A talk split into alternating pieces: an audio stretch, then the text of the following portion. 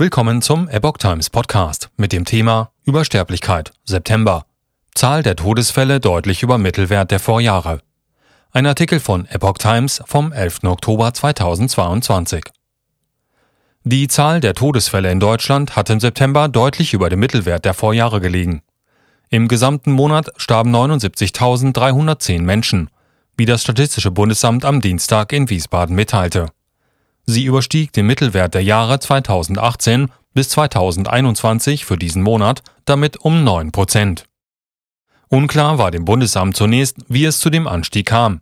Hitzewellen, die im Sommer für mehr Tote gesorgt hatten, gab es im September nicht. Auch die Zahl der Corona-Toten war geringer als in den Sommermonaten. In welchem Ausmaß andere Faktoren zu den erhöhten Zahlen beitrugen, lasse sich derzeit nicht einschätzen, erklärte das Statistikamt. Ein Abgleich der gesamten Sterbefälle mit der Zahl der Covid-19-Todesfälle sei aktuell nur einschließlich bis zum 18. September möglich.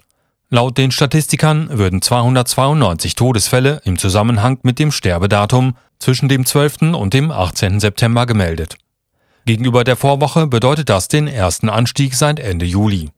Insgesamt lag die Sterbefallzahl in dieser einen Woche 8 Prozent über dem Mittelwert der vergangenen vier Jahre.